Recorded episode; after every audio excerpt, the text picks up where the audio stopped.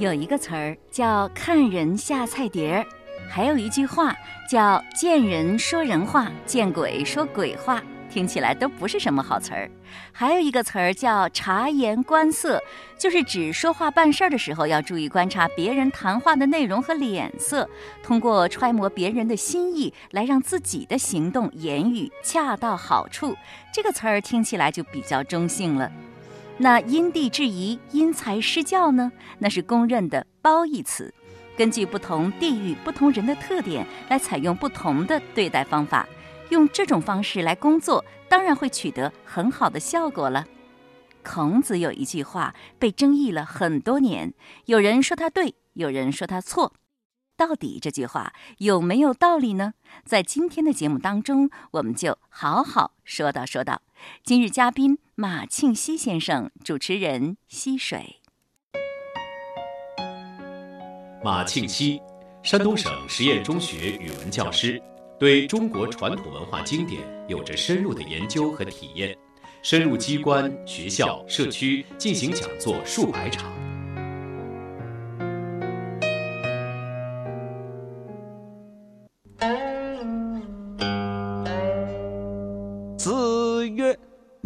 民口是喻之，不可使知之。这句话出自《论语》的八点九章。子曰：“民可使由之，不可使知之。”这是一句让孔子深为诟病的话，后来成为了孔子愚民的佐证。一般人的理解就是让老百姓去做就行了，不用让他们知道是怎么回事儿。听起来就是感觉把老百姓放在了一个被意识的地位，对老百姓是挺不尊重的。所以呢，孔子为此遭到了很大的批判。那请马老师通过这句话来为孔子正一下名。这句话在古代并没有对夫子产生不好的影响，还是说到了近代，说普通的老百姓也要起来革命啊，每个人都要当家做主的时候，说，哎，怎么能不让我们知道呢？实际上，人的这个水平是有高低的。孔子说这句话还有一个前提，那既然提到“民可使由之”，那前提肯定是对领导者讲的。那夫子还讲，领导者一定是要往圣贤的地方去努力啊。那么我们出台的这个政策是好的，老百姓可能不理解，那你要想每个人去给他解释，这是不可能的。不用说是在古代。就是现在媒体这么发达，要让每个家庭都明白我们国家制定的这项政策都解读清楚，也是不可能的。让每一个人都接受、都理解，这怎么可能呢？所以说，即便是反对这句话的人，他也做不到。这是第一。第二，有一些政策是没有办法给百姓解释的。我们出台了这个政策，你只要照着这么做，结果一定是对你有利的。但是眼前他看不到，他可能就会反对。如果听从他的这个反对，我们就放弃，那对百姓来说是一件坏事。嗯，其实我觉得在日常生活当中，处处体现了这句话。比如说手机、电脑，我们都知道怎么用，但是它背后的道理是我们看电视摁开开关就行了。如果说是每个人都了解了电视机的构造原理再去看电视。这可显然是不可能的，或者是每个人都搞清楚了馒头啊、玉米面儿啊，它有什么营养成分，我们才去吃饭，那大家就饿死了。比如说军事指挥作战也是这个样子的，那士兵只需要执行命令就行了。那至于为什么这么做，并不需要知道，那知道理解了，反倒会引起很多麻烦，是吧？是的，是的。但咱们举这些例子，主要是从小的方面来佐证这句话的意思。实际上，他这里主要讲的还是为政。领导者应该有一个什么原则？在我们历史上也有一个例子，就是子产治理郑国。子产一开始为治理郑国的时候啊，老百姓都骂他：“哎呀，老天爷啊，快让子产死了吧！”结果过了三年之后，老百姓又说：“哎呀，子产真是比我们的父母还要亲呀！老天爷，你可要让子产长久的活下去啊！”那大家看，同样是那个人，他的政策施行下去也没有变，为什么前后会这么大的变化？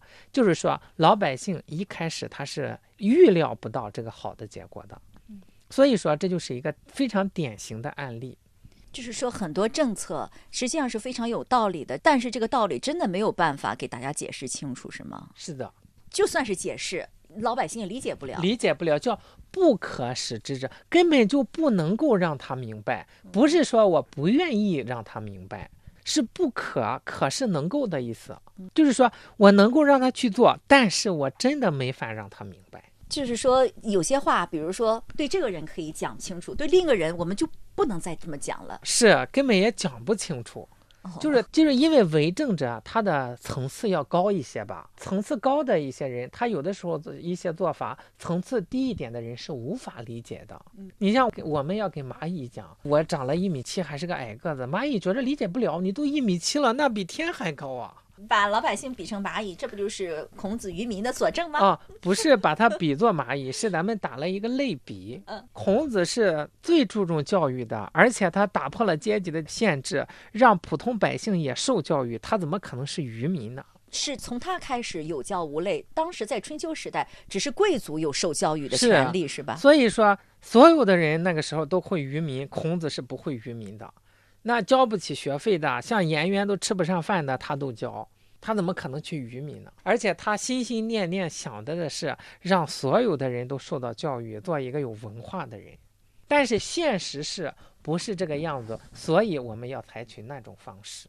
那你像“百姓日用而不知”这句话，大家也是很熟悉的。嗯，就是老百姓平常就是按照这些道理去做的，但是并不知道这背后的原因是什么。是这句话的意思吗？是这句话的意思，就是说夫子之所以说那句话，就是基于这句话。就是基于这个道理，当然我们说这句话的时候，一般是说《论语》里边的一些道理啊，是百姓日用而不知的。但实际上有好多的其他的层面都是这样，它都是相通的。比如说，老百姓知道天上的云出现什么样的状态，下什么样的雨，第二天的天气是什么样的，他可能知道这个规律，但是背后的原因也是不知道的。至于为什么会这样，为什么他下这个雨之前会出现这个云彩？为什么八月十五云遮月，正月十五就雪打灯啊？他搞不清楚，但是他预通过这个预测，绝对是多少年来传下来都是对的。孔子为什么说了这么一句话呢？通过这句话，我们可以有什么样的收获呢？他为什么说这一句话？那就是提了一个领导原则，还是说这个上下文的语境啊，咱不是很清楚。但是这个原则在实践当中证明确实是这样子。嗯，因为他是对领导者说的。如果我们处在某个单位部门的时候，如果处在领导的职位上，那么在做一些事情的时候啊，就是说知道怎么去做。你看我们现在都叫民主集中，还要有集中的原则。这个集中的过程，恐怕就是所有的普通人很难理解的。嗯，那你其实你在做班主任的过程当中，那就经常要用这句话了。嗯，学生可使由之，不可使知之。这个还不大一样，因为这个普通的百姓有一些对很高层面的东西他理解不了。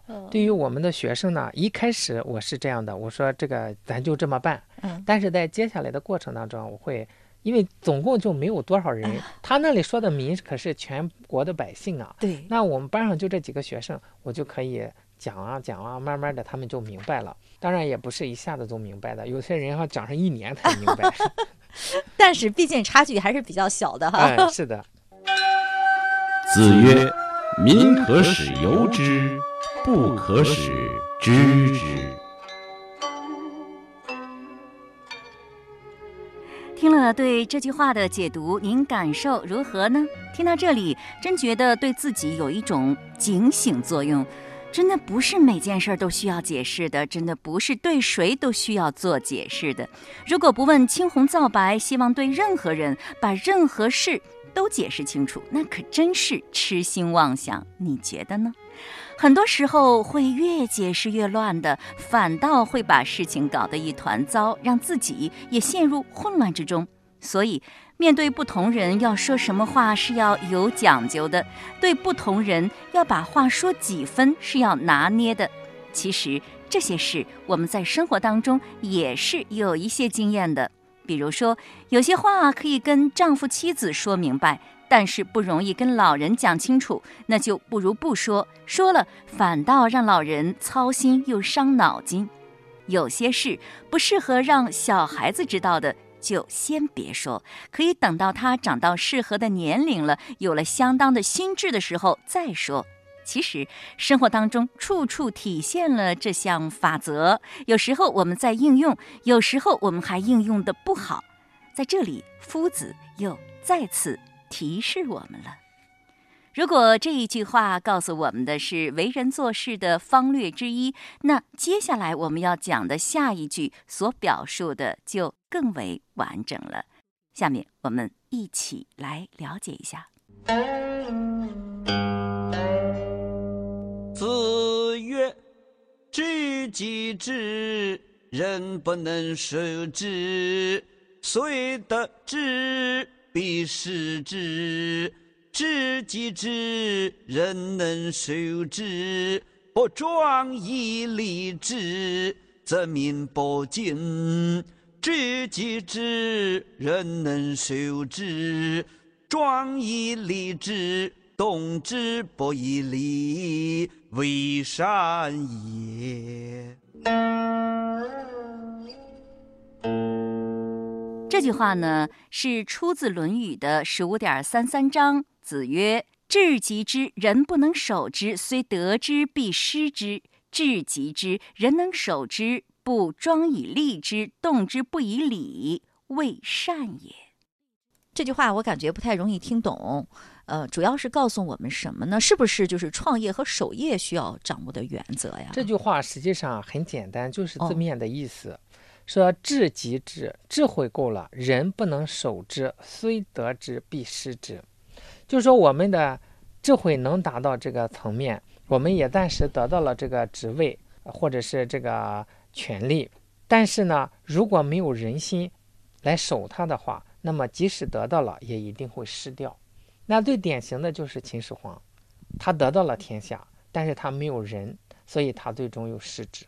人说富不过三代，是不是也是人不能守之的？那个我觉着更多的是一个家庭教育的问题。哦，下面说智极之人能守之，我智慧也够。前面是智慧够，但是没有仁德。实际上我们古人特别注意，叫纵然得来的时候，得天下的时候，手段有一点点的不是很光彩。比方说唐太宗，嗯，还有周武王也是这样子。但是大家会。接着就知道叫逆取顺守。我取得这个天下的时候啊，是用逆的手段。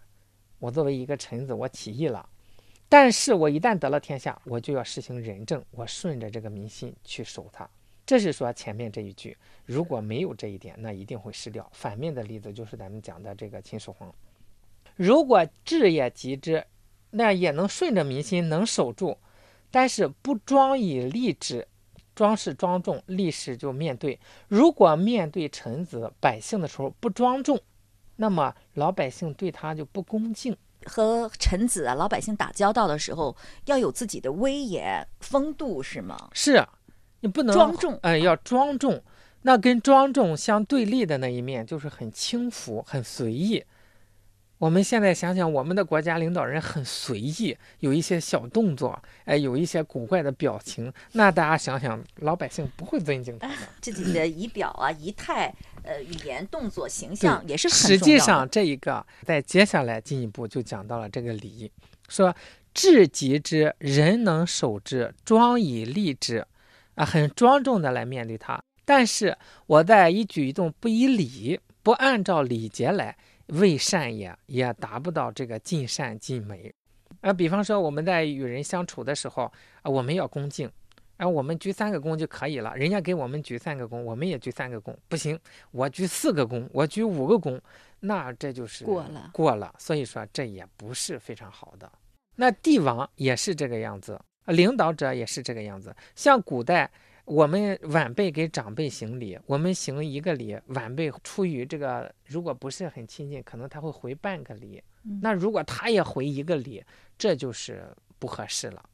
所以说要庄重，这个庄重呢也不能过头。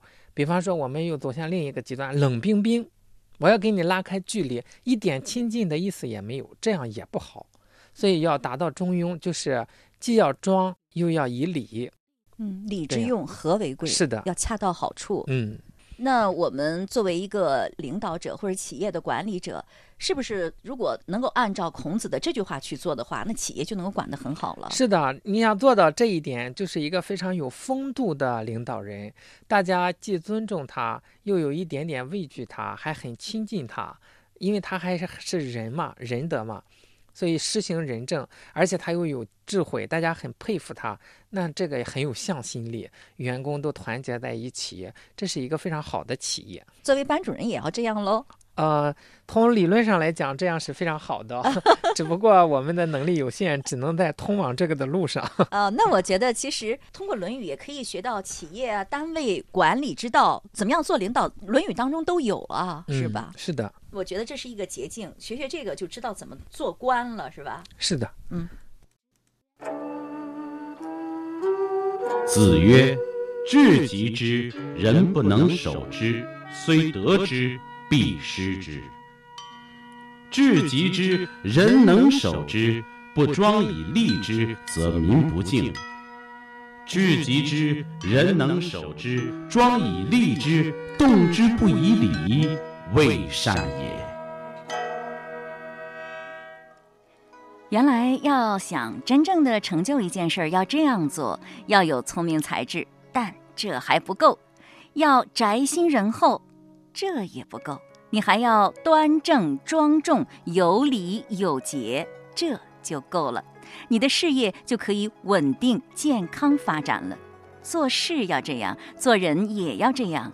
人只有聪明不足以让人亲近，具备了爱心诚意，人会变得可亲可爱。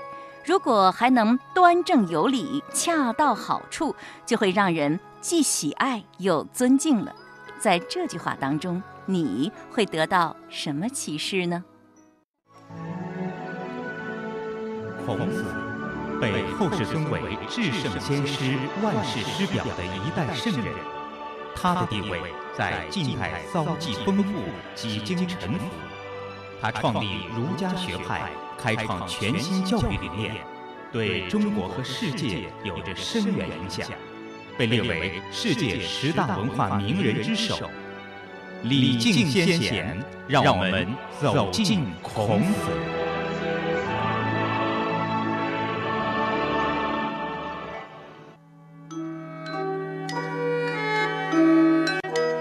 话说春秋时期，魏国国君魏文公在位的时候，接受前朝的教训，励精图治。他穿粗布衣服，戴粗薄帽子，鼓励生产，重视教化，任贤使能，魏国经济得到了迅速的恢复和发展。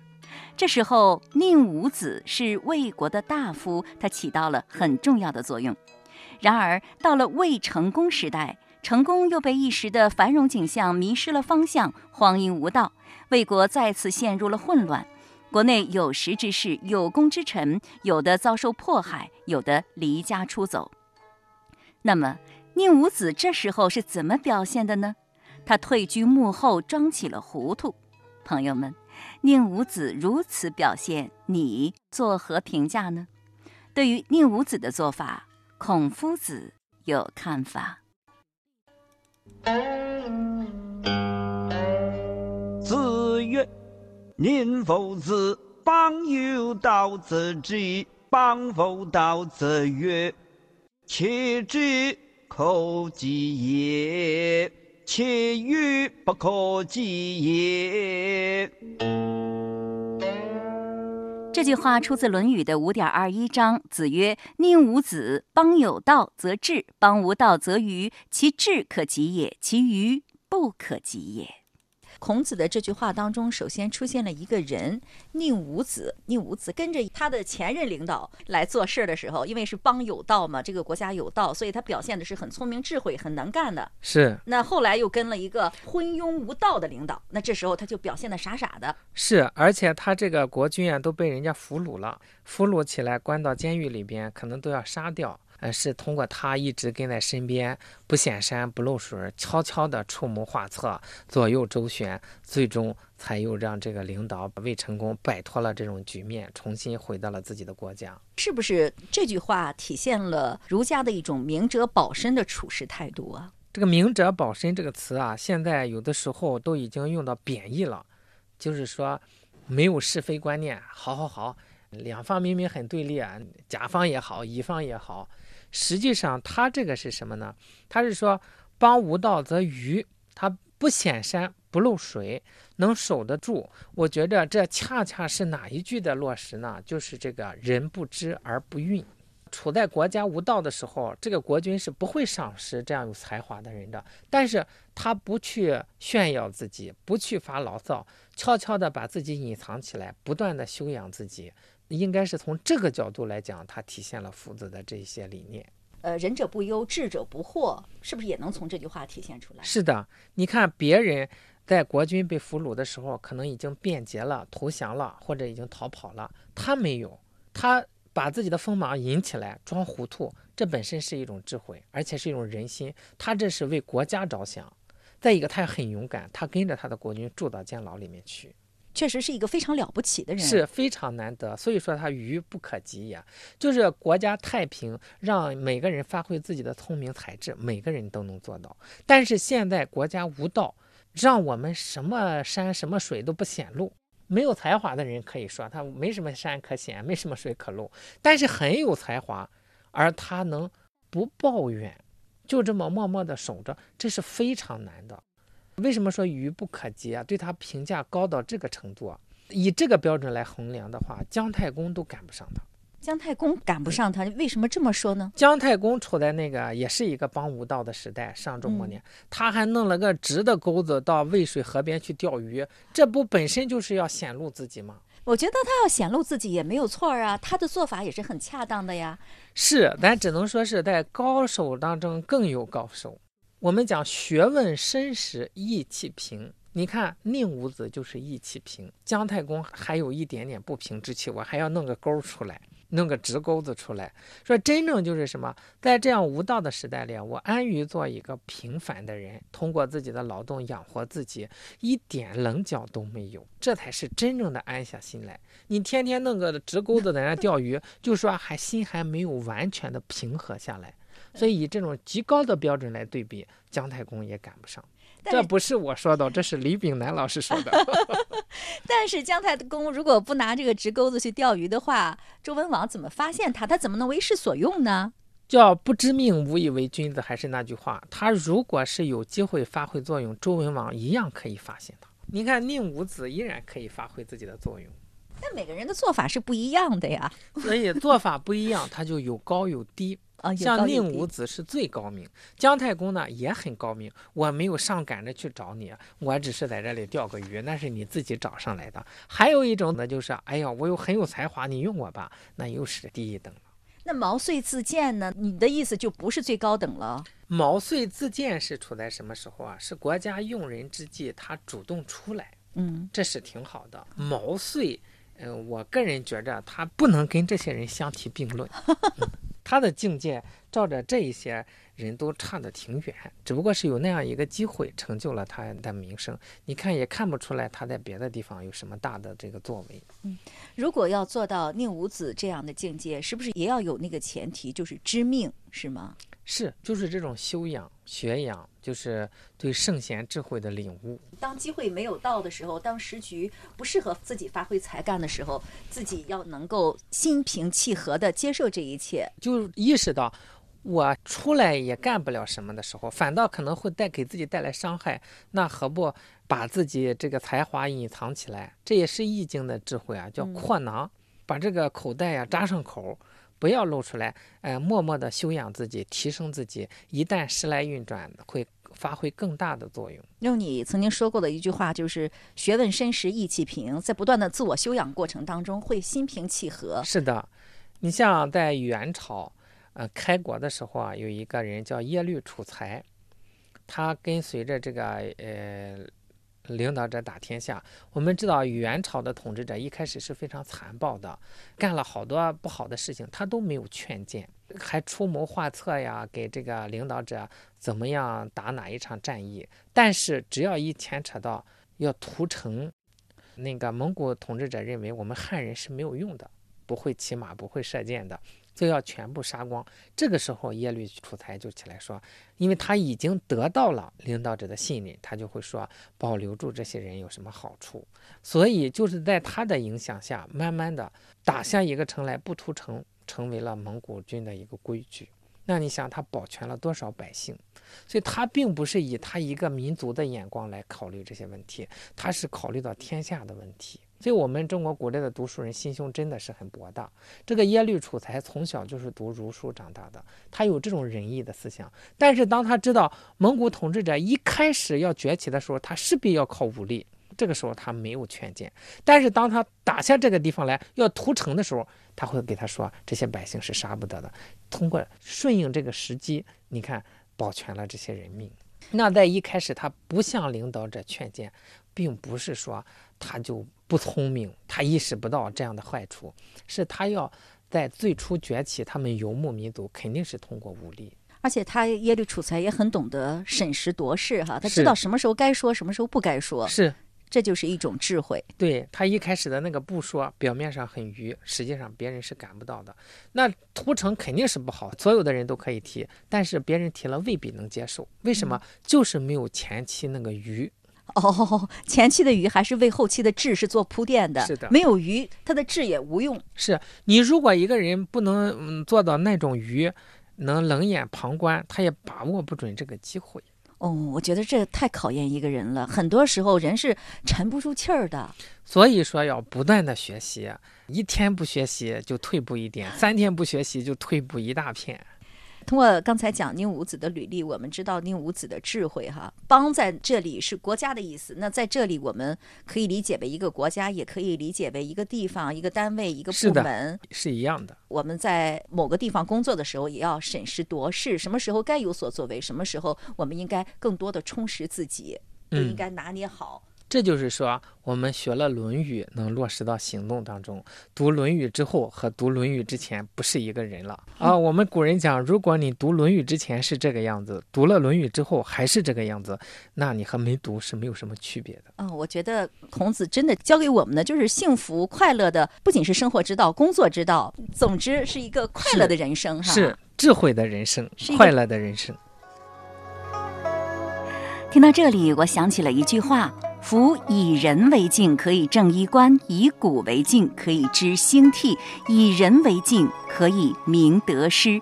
在《论语》当中，我们至少可以得到人和历史这两面镜子。人生不足百年，多么的短暂呢？怎样才能让我们的人生少走弯路，丰富又轻盈呢？上下五千年的历史当中，珍藏了一本又一本的教科书，打开它吧。领悟它，应用它，一定会让你福寿延年。今天的节目就是这样了。